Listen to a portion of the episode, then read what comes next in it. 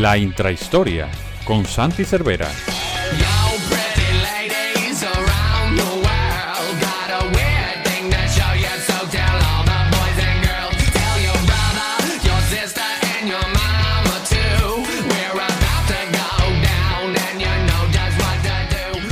¿qué tal? Bienvenidos una semana más a la intrahistoria del Capologist. Eh, y es que después de una semana de parón obligado en este podcast, por bueno, ya lo sabéis, eh, volvemos con ese programa en el que analizamos cosas que normalmente se nos salen del foco de la actualidad y que no podemos tratar durante la semana y que aprovechamos este espacio para profundizar, para analizar eh, a fondo, para poder daros una visión diferente de algunos temas que quizá no tenéis habitualmente en vista, pero que son importantes también dentro de la NFL y dentro de todo lo que le rodea.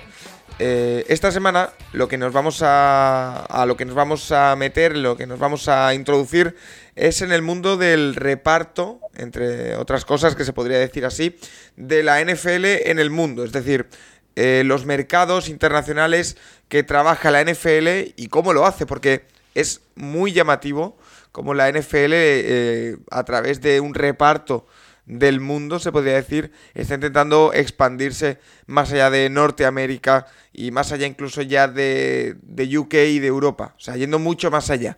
Eh, para hablarlo, como siempre, tengo conmigo, él sí que ha estado bien de la garganta siempre, creo, pero ahora que nos lo confirme, Santi Cervera, arroba Santi Cervera 5 en Twitter, ¿qué tal? Muy bien, Paco, sí, sí, de momento no me falla, no me falla. Ahora sí que empieza a entrar un poquito, estoy un poco constipado, pero de momento tengo bien la garganta. Y sí es hablar de eso, ¿no? Cómo reparte la NFL eh, los mercados internacionales y el cambio de estrategia que quiere implementar un poco. Ahora lo explicaremos más. Porque es llamativo, y ahora lo hablaremos, que la NFL no está repartiendo su estrategia de expansión internacional como una organización, sino que lo reparte y la estrategia se basa básicamente en que los diferentes equipos ocupen diferentes partes del mundo en cuanto a marketing, así que es muy muy curioso. Y como siempre que hablamos de NFL más allá de Norteamérica y NFL Londres y NFL UK y NFL Internacional, tenemos un faro de referencia que es Rafa Cervera y que lo traemos también al, podcast hoy. Esta semana, Rafa, eh, mereces paga doble ¿eh? en el Capologis porque estuviste todo el programa eh, habitual, entero, y también en la intrahistoria. ¿Qué tal, Rafa? Muy bien, y sin desayunar, ¿eh? O sea, además, que no, no, no, me ofreces desayunos como a Nacho o a Juan, pero bueno, no te lo tomo en cuenta ni mucho menos. Y ahora sí, estoy haciendo un poco como el, el jugador ese que hay un Hail Mary y es un wide receiver y, y va atrás a ayudar a la defensa, pues así, en, en eso estoy. ¿Eres, ¿Eres muy de desayunar tú, Rafa? Depende, depende, ¿eh? no depende el día y la hora. Cuéntale lo que te has metido ahora. Bueno, unos huevos revueltos con un poco de calabacín y cebolla. Que no mal, ¿Calabacín? sí, sí, sí, sí. sí. Ah. ¿Y tú, Me gusta Santi? mucho el calabacín, ¿eh? Y la cebolla igual que a ti en la tortilla, ¿no? No, no, no, por favor. Eh, ¿Y tú, Santi, eres de desayunar mucho o no? Yo, yo no, yo de momento solo un café y ya está. Pero, pero eh, mi padre depende, ¿no? Hay días que sí, hay días que no.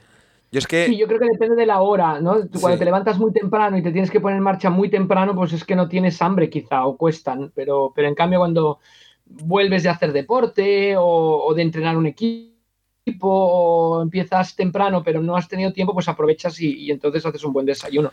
Pero así, a mí me encantan los desayunos, ¿eh? Esos que Juan Jiménez odia con pancakes, bacon, mucho syrup, mucha grasa, todo eso me encanta. A mí no, no, o sea, todas estas teorías healthy no han acabado con mi gusto por la comida, lo siento. Yo es que eh, he llegado a un punto de mi vida en el que si me levanto más allá de las 11, no desayuno. Y siempre intento levantarme lo más tarde posible, así que puede que haya 3, 4 días en, en la semana en los que no desayuno. Pero oye, cada uno... Pero no porque eh, duerma mucho, es porque me, me acuesto tarde porque tengo cosas que hacer. Pero bueno. Eh, vamos a ponernos, Santi, si te parece bien, a un poco desarrollar lo que hemos dicho de eh, la estrategia de desarrollo internacional del marketing de la NFL, básicamente explicando el concepto. Eh, yo lo he introducido un poco, eh, no sé si estoy en lo correcto 100%, pero bueno, si no me corriges, y es que eh, la NFL quiere expandirse, como decimos, más allá de, Norteamérica, ya lo está haciendo en Europa a través de los partidos en Londres y lo que se viene en Alemania, pero también quiere ocupar el resto del mundo y lo hace de una manera poco habitual. Por ejemplo, la NBA en China o la NBA en, otros, en otras partes del mundo, en África, lo está haciendo como organización, pero es que la NFL lo que quiere es repartir los equipos. Sí, sí, yo creo que podemos distinguir dos maneras ¿no? de, expandirse. Uno a través de la, de la, marca NFL, que es una marca global, pero no es este caso porque la NFL lo que hace es que le da el acceso exclusivo a, los equipos para esos mercados internacionales y los, divide. Entonces, bueno, esa es la estrategia de la NFL y, lo apuesta a través de los equipos y, luego posteriormente también de los jugadores, ¿no? Para expandirse, que, puede ser sorprendente, ¿no? Al final mm, pensamos que lo que vende es la NFL como marca, ¿no? Y, ellos eh, deciden por, por darle a los equipos según qué zonas para, esa expansión. Y una, una, estrategia, Santi, que se llama HMA. Eh, sí, sí le han puesto eh, Home Marketing Area y, bueno, lleva varios años en proceso, lleva varios años con gente trabajando trabajando en ello con gente de, NFL internacional y, sobre todo eso, está, está enfocado a expandir esa, huella en la liga, que es la liga de las más globales del mundo y utilizando la experiencia de los equipos. Porque, eh, Rafa, tú que tienes mucha más mano aquí, ¿qué puede, qué interés tiene la NFL en desarrollar mercados internacionales más centrados en un solo, en una sola fanbase? Es decir, eh, ahora lo explicaremos en qué consiste exactamente, pero eh, este concepto de, eh, aparte de la marca global, evidentemente, enviar a equipos, entre comillas, a zonas determinadas, a, no sé si la palabra sería incluso profetizar, ¿cómo, qué, interés tiene la NFL en esto? ¿Por qué esta estrategia? Bueno, yo, creo que la historia de la estrategia es simplemente, la, la NFL le ha costado muchísimo, a, todos los estadounidenses siempre se ha costado muchísimo eh, los negocios a nivel internacional. Quizá Amazon eh, no es el ejemplo correcto porque me parece que Amazon lo hace bastante bien, ¿no? Fuera de sus fronteras, pero por ejemplo McDonald's, que es la empresa que más factura en negocio de alimentación en España, en España, o sea, en temas restaurantes, que a ver, que, es un poco de trampa porque en España no hay tantas cadenas como, como habría en Estados Unidos. McDonald's estuvo 14 años en números rojos hasta que empezó a ganar dinero en España. Eh, y lo empezó a ganar además cuando introdujeron la cerveza. Fíjate. Tú, vas a Chicago a desayunar y pides una cerveza y te meten en la cárcel prácticamente, ¿no? En, Estados Unidos, en McDonald's. En, cambio aquí, desde que... Entonces, más que nada lo que me refiero es al desconocimiento de los, de los mercados internacionales. Entonces, el fenómeno con la NFL es muy curioso porque de no querer hacer nada o tener cierto miedo a hacer cosas internacionalmente, la NFL se lanza con los partidos de Londres funcionan demasiado bien, muchísimo mejor de, cualquier expectativa. Si la NFL cuando hace el primer partido en 2007, que juegan los Giants y los Dolphins, les dicen que iban a estar jugando cuatro partidos a los 10 años, nadie se lo hubiera creído.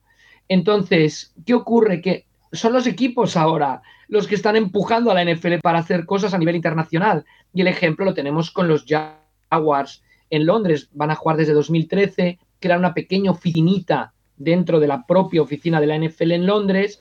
Y los partidos de los Jaguars, va mucha gente que va con los Jaguars. Y dices, ¿cómo puede ser alguien de los Jaguars, no? En, base a los resultados, no, no, no, no, es de mérito ni mucho menos. De hecho, Entonces, de hecho Rafa, pues intentan copiar ese modelo. ¿eh? De, que de hecho, cuando estuvimos en Londres hace tres semanas, había mucha gente de los Jets. Que no te puedes explicar el por qué, pero yo creo que los Jets sí habían visitado Londres antes y los eh, Falcons solo una vez, eh, había mucha gente de los Jets. O sea, que la gente se identifica. hay, gente de todo, Paco, pero aquí un poco es lo que comentaba. En los equipos, la NFL no tiene una estructura muy grande a nivel, a nivel liga, a nivel corporativo. Entonces, en vez de crear un departamento internacional con ramificaciones por todo el mundo, pues la NFL tiene una oficina en Alemania, tiene una oficina en México, tiene una oficina en el Reino Unido, pero la de México únicamente es una oficina de, de comercial, ¿eh? de, venta de camisetas, o sea, tampoco hacen mucho más, por así decirlo. Entonces, no sé si ahora hagan alguna cosa más, pero estoy, exagerando un poco. Pero la operativa de los partidos de México se hace desde Londres, las finanzas de los partidos de México se hacen desde Londres. Entonces, ¿qué pasa? Que como los equipos van por delante y hay un, un consumo increíble de la NFL, nosotros tenemos preguntas cada semana en el Capologist hasta desde Cuba, pues entonces la NFL, con esta iniciativa, la que explicaba Santi, dice, bueno, pues mira, que sean los equipos los que vayan por delante. Y, entonces hay como una subasta, ¿no? Y ahora, ahora explica Santi un poco cómo funciona, pero yo creo que esa es la historia de, cómo hemos llegado hasta aquí.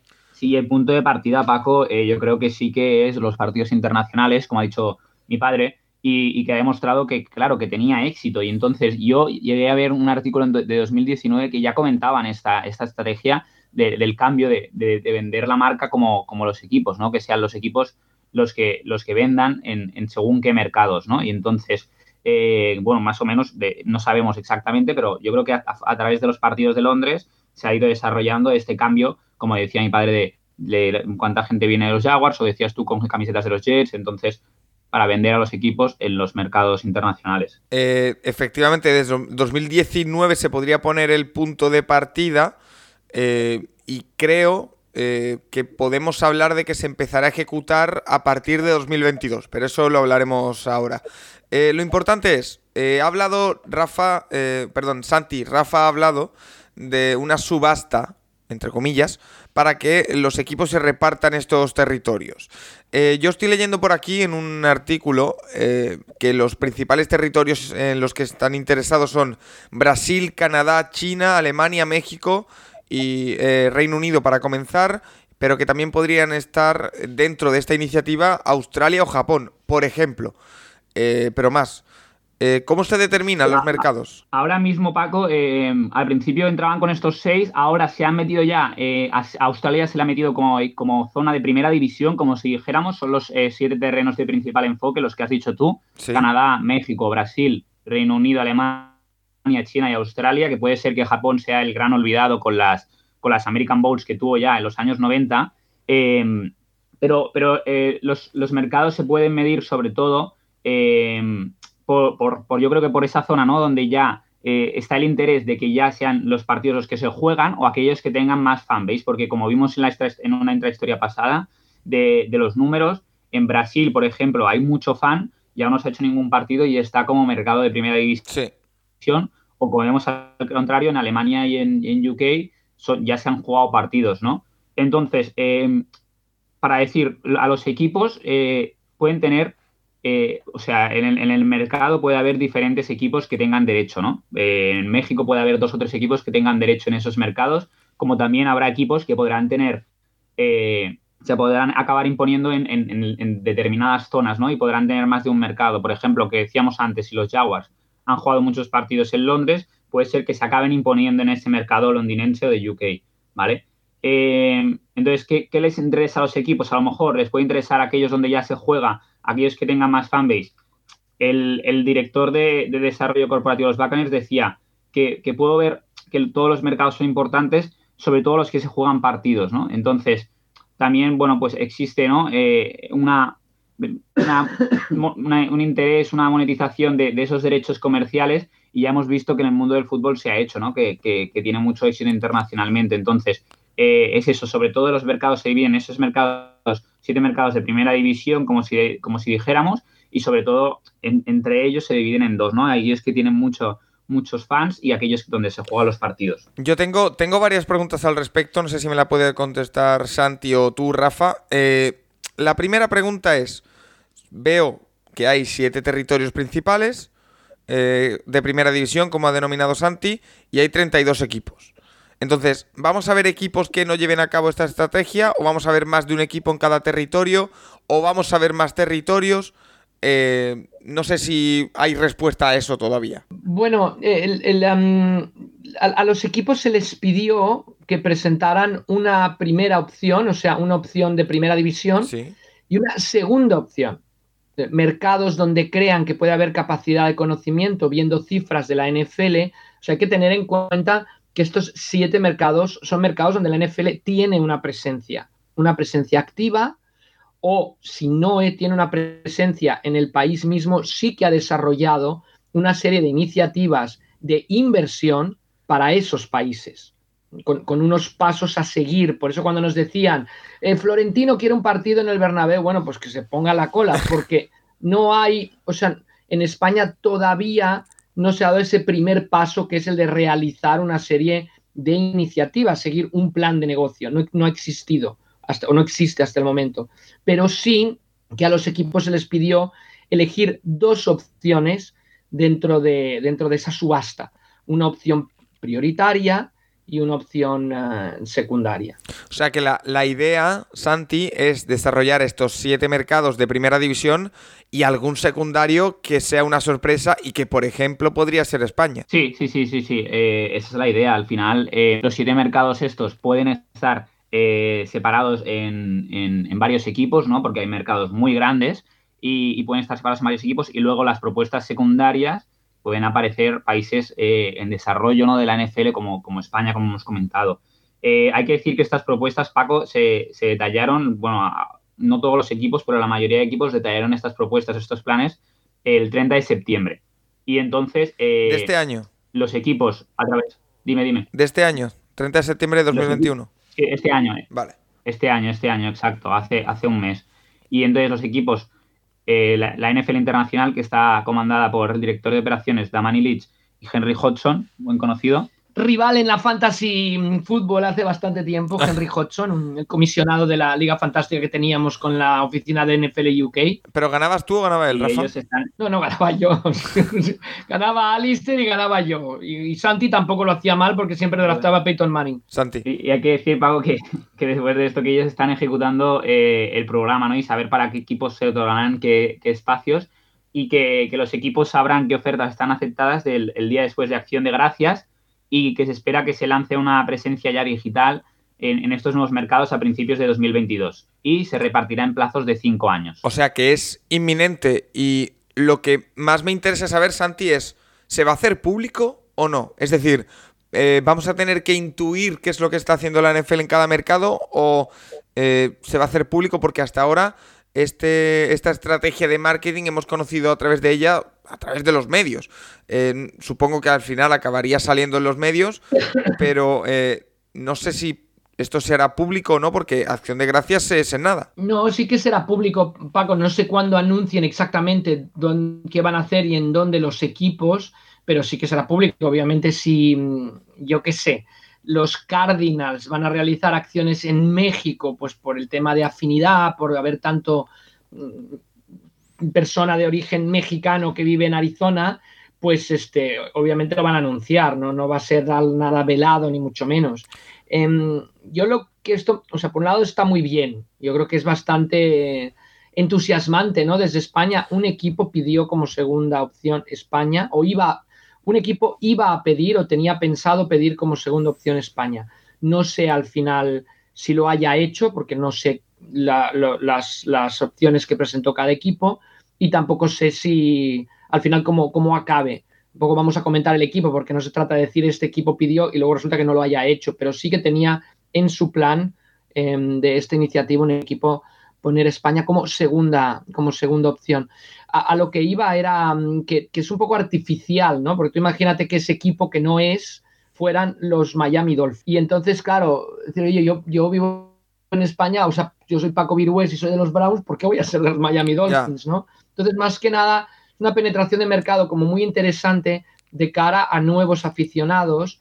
Y también a las cosas que yo les comentaba en su momento cuando hablamos con la gente de este equipo, que tendrían que pedir que los partidos que se dan por la televisión fueran de este equipo. Y esos son temas que no tienen todavía clarificados. O sea que a lo que me refiero es que hay una serie de pautas ya tomadas muy interesantes que, Santi lo tiene, lo tiene aquí, pero que tendrá que ver mucho con, con, una estrategia que se vaya moldeando un poco sobre la marcha, ¿no? Con algún audible, algún omaja, omaja por ahí, ¿no?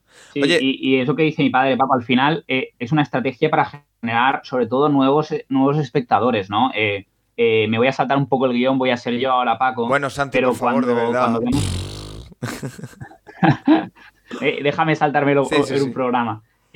cuando, cuando vemos que dice la NFL, Chris Halvin, que es el director de la estrategia del NFL Internacional, augura que los 50 próximos millones de, de fans, de espectadores, procederán de estos mercados. Y entonces lo que vemos son espectadores nuevos a lo mejor que no estén aficionados al deporte y que se vayan a, meter al fútbol americano a través de estos equipos, ¿no? y déjame comentar, Paco, también eh, otra, otra, otra cosa que es el, principio de, derecho de, área cercana, lo, podríamos denominar, ¿no? Eh, a los equipos eh, también tienen un área que se les podría designar según eh, pues un mercado cercano, ¿no? Un radio de 75 millas alrededor de su propio estadio, que por ejemplo eh, determinaría la exclusividad de los Bills en Canadá, por ejemplo. Que como están tan próximos, tendrían esa exclusividad para, explotar eh, ese mercado. ¿Cómo, cómo repite, por favor, repite? O sea, 75 kilómetros a partir de su estadio, un radio de 75 kilómetros. Exacto, 75 millas alrededor del estadio. Entonces, por ejemplo, los Bills tendrían exclusividad en Canadá, que ahora mismo yo creo que tienen esa exclusividad en Toronto. Entonces, em, si los Bills se presentaran en, otro mercado, como si dijéramos, podrían perder esa exclusividad en, su país, ¿no? Entonces, tienen, por, por derecho de cercanía, ¿no? Por, por, al final, si, si, tú estás al lado de Toronto, si estás al lado de México, pues puedes explotar ese mercado mucho más fácil que otros lejanos o que otros eh, equipos que estén más lejanos. Entonces tienen ese derecho de exclusividad de ese mercado. En esto, Paco, son 75 millas, son como 120 kilómetros comentar una cosa que es muy curiosa. Yo hice en el 96 un partido de pretemporada, un American Bowl que jugaron los Cowboys en Monterrey contra los Kansas City Chiefs, vino Jerry Jones, vino toda la gente, y fue el desplazamiento de los Cowboys más corto de toda la temporada. O sea, ah. Monterrey en México les quedaba más cerca que cualquier otra ciudad de Estados Unidos a la que fueran a jugar esa, esa temporada. Entonces aquí el, tema este que sí que es, que es, muy importante, ¿no? El de la el de la cercanía y de la, y de la afinidad, sin lugar a dudas. Yo es que sinceramente, eh, de estos siete mercados de primera división, hay al menos un par que no les veo necesidad de llevar a cabo esta estrategia, que son México y Canadá. Porque creo que está bastante inculcada Bueno, sí, ahí, viene eso, Paco, es que la, la uniformidad de los mercados es inexistente. O sea, por un lado tienes la fuerza de Australia, y del Reino Unido del idioma. O sea, tú puedes poner un partido y lo entiende perfectamente y lo retransmiten en el idioma en el idioma que es. Y luego tienes Canadá y México a efectos de Game Pass tiene el mismo bloqueo que Estados Unidos por los derechos de televisión. O sea, tú no puedes ver un partido en directo en el Game Pass, lo tienes que ver en diferido. Entonces sí que los mercados, o sea, estos siete mercados, estamos como en el sorteo de la Copa del Mundo, no, no, no somos homogéneos, no vas a comparar al campeón de África con el campeón de la CONCACAF, ¿no? Entonces sí, ahí estoy, totalmente de acuerdo. Lo interesante es que modelos similares, no a niveles de liga, pero modelos similares han funcionado históricamente. Yo recuerdo cuando era pequeño, los Dallas Cowboys hicieron esto quizás sin pedirle permiso a la NFL, pero por la tarde, en el segundo horario, en México siempre se veía el partido de los Cowboys. Entonces los Cowboys se convirtieron obviamente en el equipo más popular, en el equipo de América y el equipo de México, ¿no? en aquella época. Tienes el caso del Manchester United, ¿no? que negoció los derechos de la Premier hace muchos, muchos años en la zona del, Pacífico, ¿no? Del, de la, en, Asia Pacífico. Y claro, ahí todos se convirtieron aficionados del, Manchester United. Em, bueno, o sea que, que, esos, esos que, que, enseñen a tu equipo cada semana, ver a tu equipo cada semana, propicia que, se genere obviamente un seguimiento por ese, por ese equipo. Entonces, el modelo de negocios es curioso, pero está tomado de, modelos de, éxito, sin lugar a dudas, que, han existido. Oye, eh, Santi, y una vez sabemos en qué consiste, sabemos los mercados principales, sabemos el por qué la NFL lo quiere hacer, vámonos al meollo. Es decir, una vez se repartan estos mercados, cinco años de exclusividad para eh, cada equipo en el mercado que se le asigne. Eh, ¿Qué van a hacer en ese mercado? ¿Qué pueden hacer en ese mercado? Porque eh, hemos hablado de que si a lo mejor pueden intentar que eh, se, les, dé cierta prioridad a sus partidos en la tele, eh, pero pongamos que por ejemplo un equipo le toca a España, que no lo sabemos, ya podemos descartar a los Dolphins, nos quedan 31 equipos.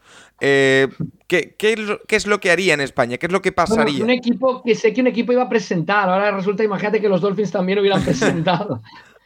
No, pero ¿qué, es lo que haría eh, cada equipo aquí? ¿O qué tipo de cosas? Sí, Te entiendo y es buena pregunta, Paco. Si entrara algún equipo en España, ¿qué, posibilidades tendría? No, en cualquier lado, ¿eh? He puesto España de ejemplo, pero...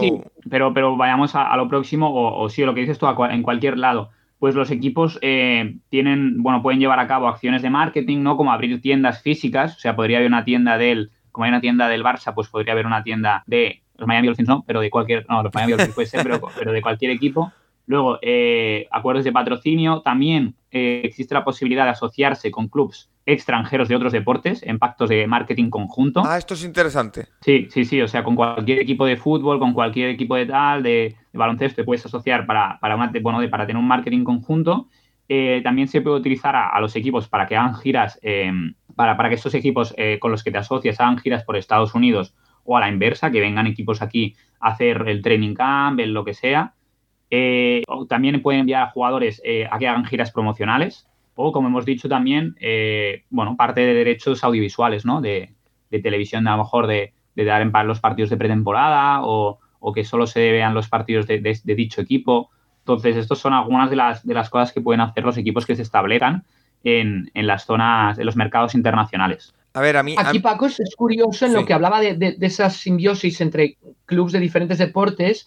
El Manchester United llegó a tener una, bueno, una presencia bastante grande en Seattle. Recuerdo que dejé a ah, el primer partido, uno de los primeros partidos eh, lo jugó contra los Sounders. Pero todo este acuerdo se fraguó a través de los Seattle Seahawks, no a través de los Seattle Sounders, porque los Seattle Sounders eran muy pequeñitos. Entonces, que el Manchester United entrenara en Starfire, que hiciera campus en Starfire, que Starfire es la instalación donde, bueno, es una instalación donde Russell Wilson hace sus, sus clinics, etcétera. Todo vino más propiciado por los Seahawks que por los propios Sanders, ¿no? que es interesante también. Eh, oye, pues esto de asociarse con otros equipos deportivos eh, llama mucho la atención, ¿eh? Y ahí yo es que, ya si os soy sincero, Santi y Rafa, eh, no tengo la información de qué equipo es el que eh, Rafa sabe, o sea que no, no nos vamos a meter en eso, pero... Sí, pero eh, juegan un papel muy importante y aquí mucha gente se va a enfadar y con razón, ¿eh? Porque, porque no todo acaba en el Real Madrid y en el Fútbol Club Barcelona, pero sí que la promoción internacional de la liga ha pasado, sobre todo por estar Cristiano y Messi, por la rivalidad entre los dos, por, por, por el Real Madrid y el Fútbol Club Barcelona que poco a poco yo creo que se irá diluyendo y irán creciendo otros equipos a nivel internacional. Pero ese conocimiento generado por los grandes duelos entre el, entre el Barça y el Madrid, primero pues Guardiola, Mourinho, después, bueno, lo que decíamos, con Messi, Ronaldo, etcétera, etcétera, etcétera, eso genera mucho interés fuera. O sea, la gente quiere asociarse con el Barça y el Madrid. Luego, cuando los conocen por dentro, no lo sé, ¿no? Pero es broma. No, pero, justo, Rafa, justo lo que iba a decir. Justo lo que iba a decir es que, hablando de, eso y diciéndome. Santi, lo de la posibilidad de que uno de los de las acciones sea acuerdos con equipos deportivos de, de determinado país, se me ocurre, Santi, que España sí se convierte no en un mercado de primera división, pero en un mercado interesante por el Real Madrid, por el Atlético de Madrid, por el Fútbol Club Barcelona, por la entidad de esas, eh, de esas instituciones, sí se puede convertir en algo interesante. Que equipos, por ejemplo, otro aspecto, yo es que ya pienso en clave España ahora mismo, ¿eh, Santi? Eh, que los equipos NFL, el que se le asigne a España, pueda venir a hacer una pretemporada aquí también. O sea, España es sitio tradicional de pretemporadas de muchos equipos internacionales de muchos deportes. Eh, también es otro punto a favor, no sé. Sí, sí, sí, sí, totalmente. Y, luego los rumores veremos cosas que han salido en prensa eh, americana de, algún equipo que se puede relacionar a algún equipo eh, de fútbol más concreto. Pero sí, sí, España es un lugar perfecto para hacer pretemporadas, ¿no? Hay mucha gente que va a la manga, a Marbella, muchos equipos que, que, se van por ahí a hacer sus pretemporadas. O sea que que sí, sí, sí, que es un mercado muy interesante y a través de, sobre todo también de lo del fútbol. Sí, eh, Santi, y tengo en el guion un último apartado que es rumores. Me encanta. Eh, ¿Qué rumores hay? Sí, eh, bueno, esto, es lo que he dicho, de todo lo que ha salido en prensa.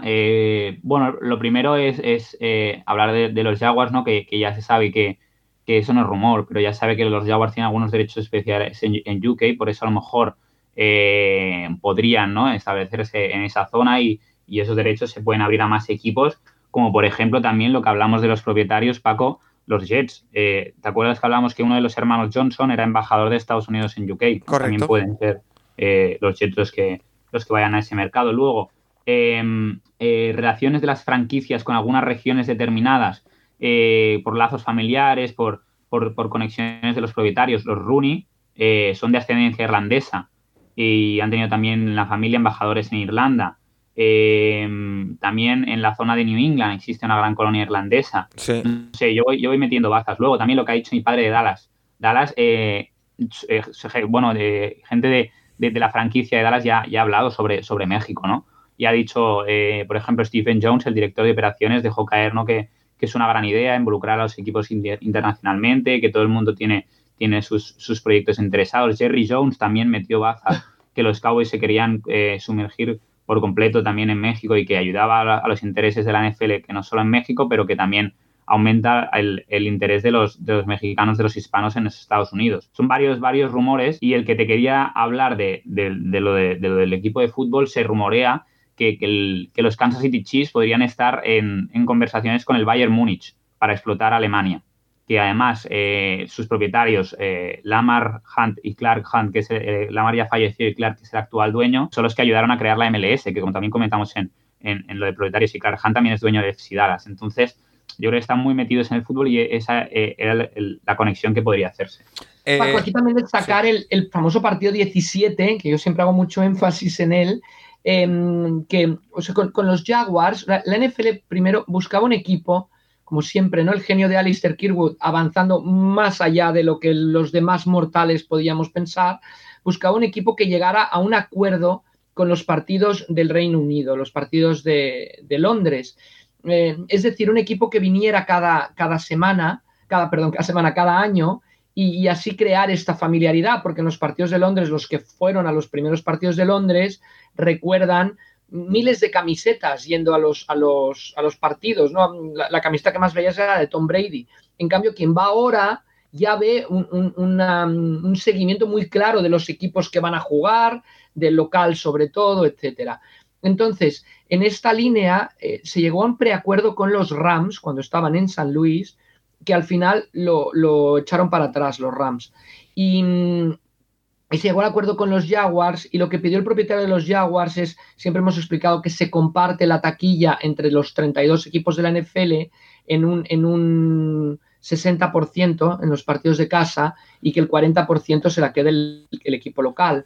Y aquí los Jaguars pidieron no compartir ese 60% en el partido de Londres. La NFL lo concedió, pero aquí estamos viendo un mecanismo que podría darse con este tipo de iniciativa, es decir, lo que decía Santi, si los Chiefs van a jugar un partido a Alemania y más al campo del Bayern Múnich, porque tienen un acuerdo con el Bayern Múnich, la recaudación de ese partido sería íntegra para los Chiefs, no habría reparto en la, en la demás NFL. O sea que yo creo que tiene que haber ciertos alicientes que dé la liga para que los equipos se tomen esto con, mucha seriedad y, por ejemplo, los Cowboys que van a muerte con este proyecto porque saben la, la, impresionante fanbase que tienen en México, pues que otros equipos también busquen este tipo de, de situaciones como la que se han generado los Cowboys haciendo las cosas bien desde los años 70. Porque, Santi, eso es algo que no hemos comentado, el tema de cómo se repartirían ingresos y demás. Sí, eh, los, eh, ingresos, a lo mejor no es el aliciente este que ha dicho mi padre que se podría generar, pero eh, en un principio se compartirían entre toda la liga. Que, bueno, esto puede dar pie a lo mejor a que, a que algunos equipos decidan gastar más, a que algunos equipos se puedan enfocar más en un mercado.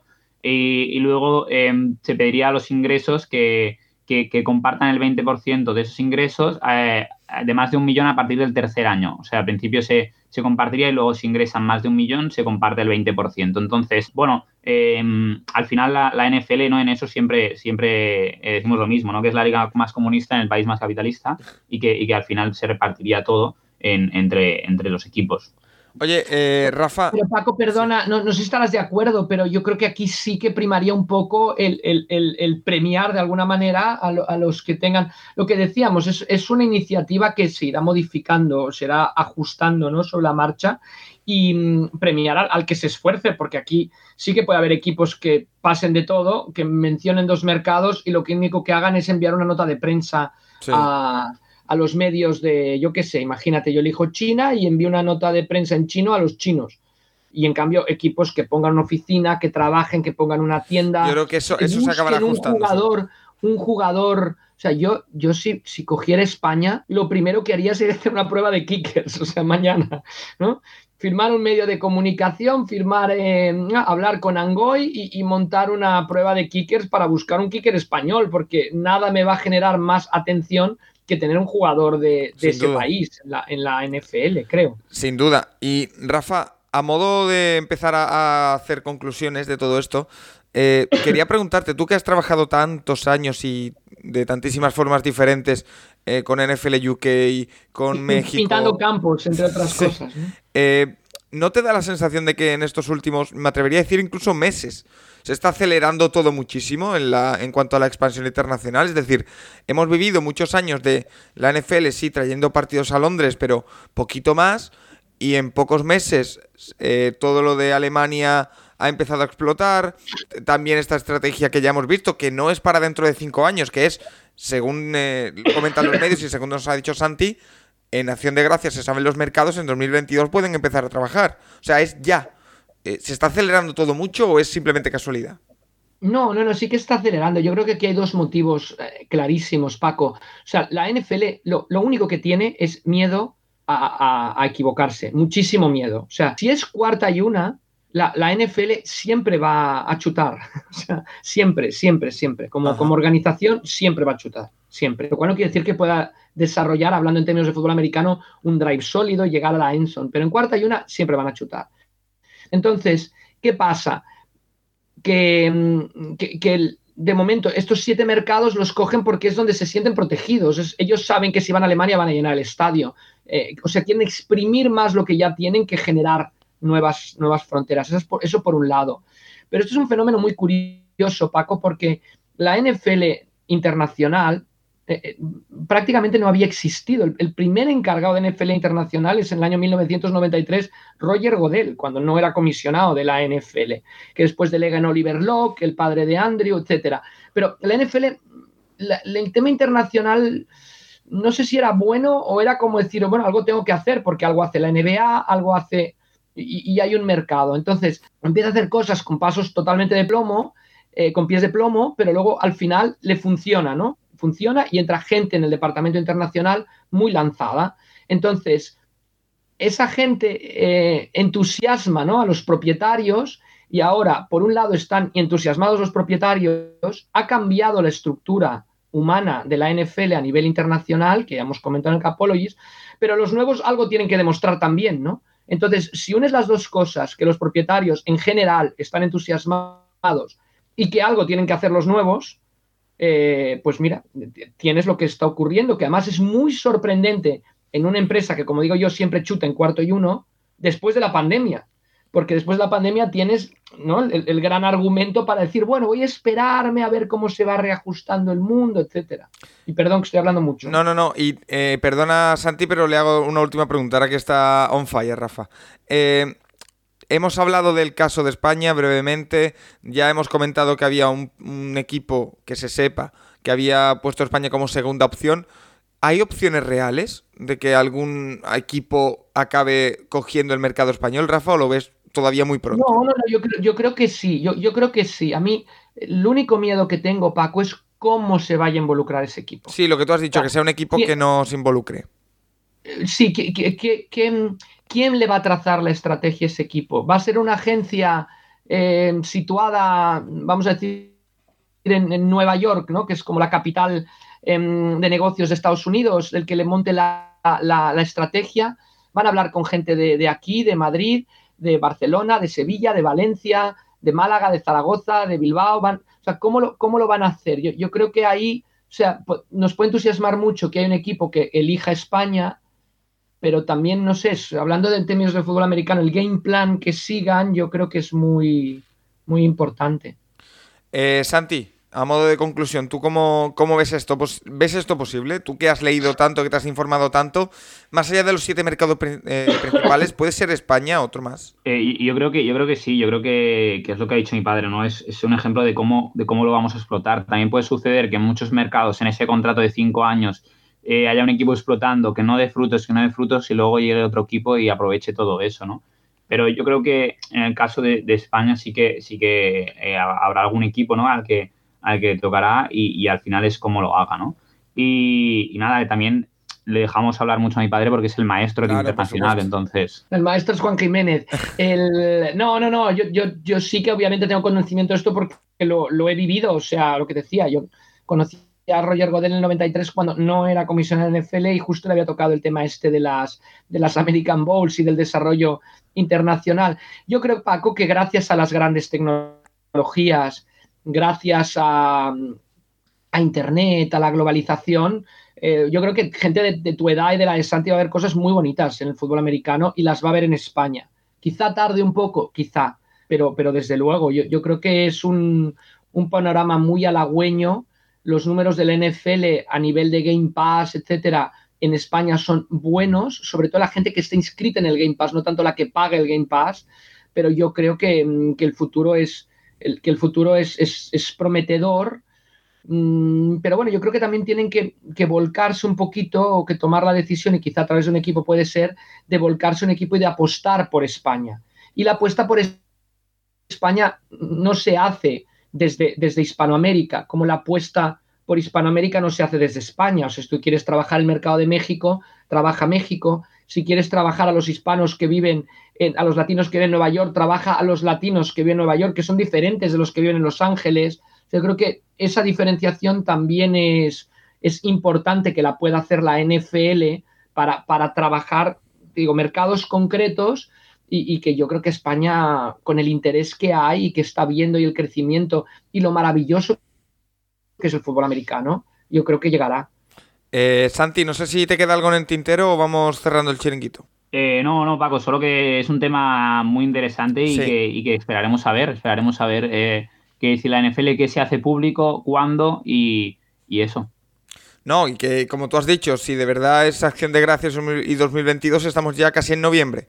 Así que queda nada para conocer, para empezar a conocer qué es lo que pueden hacer los equipos, dónde, cómo, cuándo y por qué. Así que estaremos muy pendientes. En acción de gracias se les dirá a ellos eh, qué propuestas han aceptado y no, es lo que decimos, no sabemos cuándo será público, cuándo no, pero, pero bueno, que, es en breve, sí, que, queda poco para, para que empiecen a desarrollar las estrategias en estos mercados. Pues mira, eh, para todos los seguidores de la NFL en España y fuera de Estados Unidos, hay muchas noticias esperando de aquí a final de año probablemente, como esto de los repartos de los mercados internacionales, dónde se va a jugar eh, el partido de Alemania, si es que lo hay al final en 2022, con esas tres ciudades candidatas ahora mismo, que son Frankfurt, Düsseldorf y Múnich.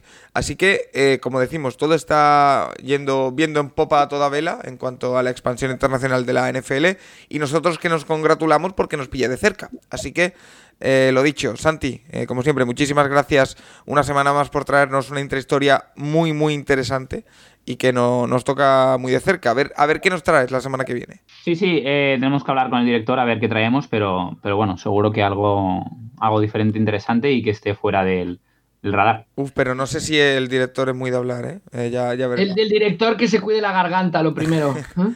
Rafa, como siempre. Solo hay un bye, solo hay un bye por semana, ¿no? Una semana de bye en toda la temporada. de Paco ya la has agotado. Me tengo que cuidar. Eh, Rafa Cervera, como siempre, gracias por ilustrarnos con tu conocimiento y en un tema que, que yo sé que te toca de cerca y que, que bueno, esperemos que pronto dé los réditos que, que merece. Muy bien, Paco, hasta la próxima.